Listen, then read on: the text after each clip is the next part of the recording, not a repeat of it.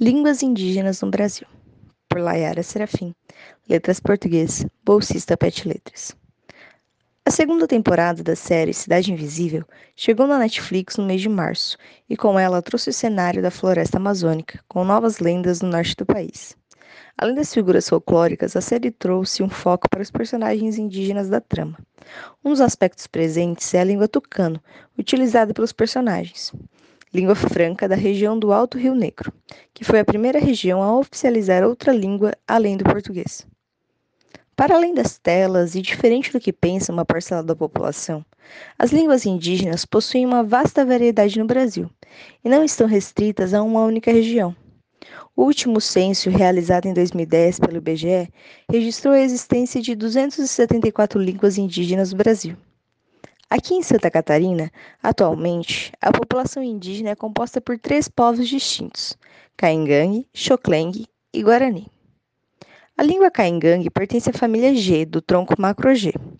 A linguista Ursula Wissmann classificou a língua dos caingangue atuais em cinco dialetos, sendo um deles o de Santa Catarina. Os dialetos diferenciam-se em várias partes de sua estrutura, sendo as diferenças mais evidentes as fonológicas. Já no caso do povo Xocleng, na TI Ibirama, Santa Catarina, fala-se Xocleng, um idioma próximo ao Caingang. Os Xocleng dizem entender alguma coisa do Caingang, mas não o falam. Já o povo Guarani forma o maior povo nativo em quantidade de população vivendo no Brasil. O idioma Guarani pertence ao tronco linguístico Tupi-Guarani, de onde derivam 21 línguas. Essa é a língua indígena mais falada na América do Sul e chega a 60% do Paraguai. Entretanto, essa vasta pluralidade linguística vem reduzindo drasticamente devido à colisão de culturas e fixação da língua portuguesa nas comunidades há mais de 500 anos. Atualmente, uma pequena parte da população indígena fala somente a própria língua dentro das comunidades. Muitos falam português e a língua indígena, e ainda a grande maioria dos jovens fala somente o português.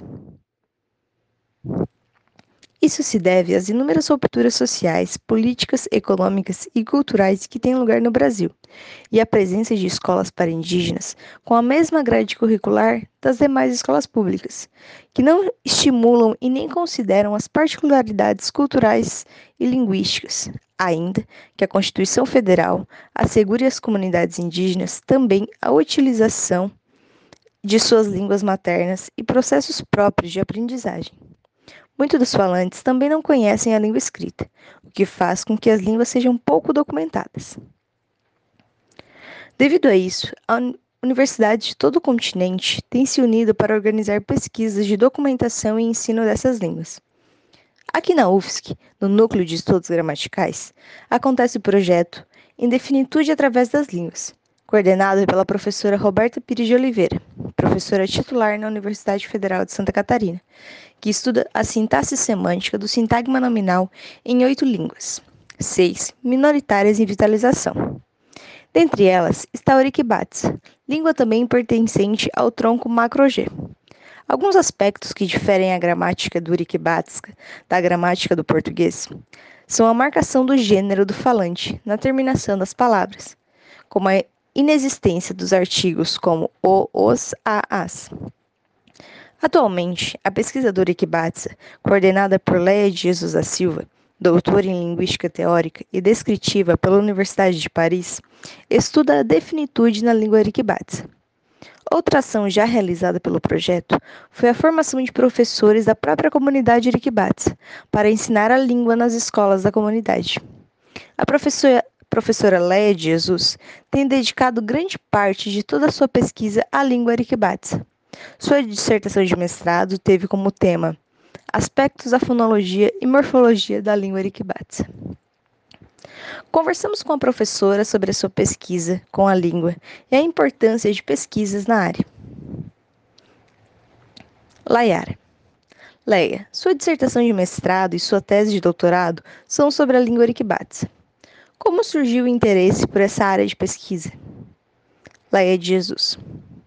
Pesquisas sobre povos e línguas indígenas são de grande importância tanto para esses povos quanto para a humanidade em geral e para a ciência não indígena. Pesquisas em linguística, por exemplo, já apontaram inúmeras características próprias das línguas indígenas brasileiras que contribuíram para o avanço da linguística geral.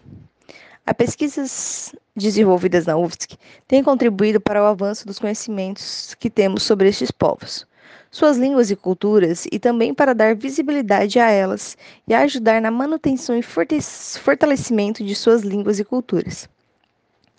E se tratando do impacto que estes estudos têm dentro das comunidades indígenas, é inegável que tem contribuído enormemente para melhor para melhorar a educação escolar indígena e oferecer melhores condições de vida a estes povos, na medida em que muitas pesquisas resultam em, resultam em projetos voltados para as escolas ou para estratégias de sustentabilidade.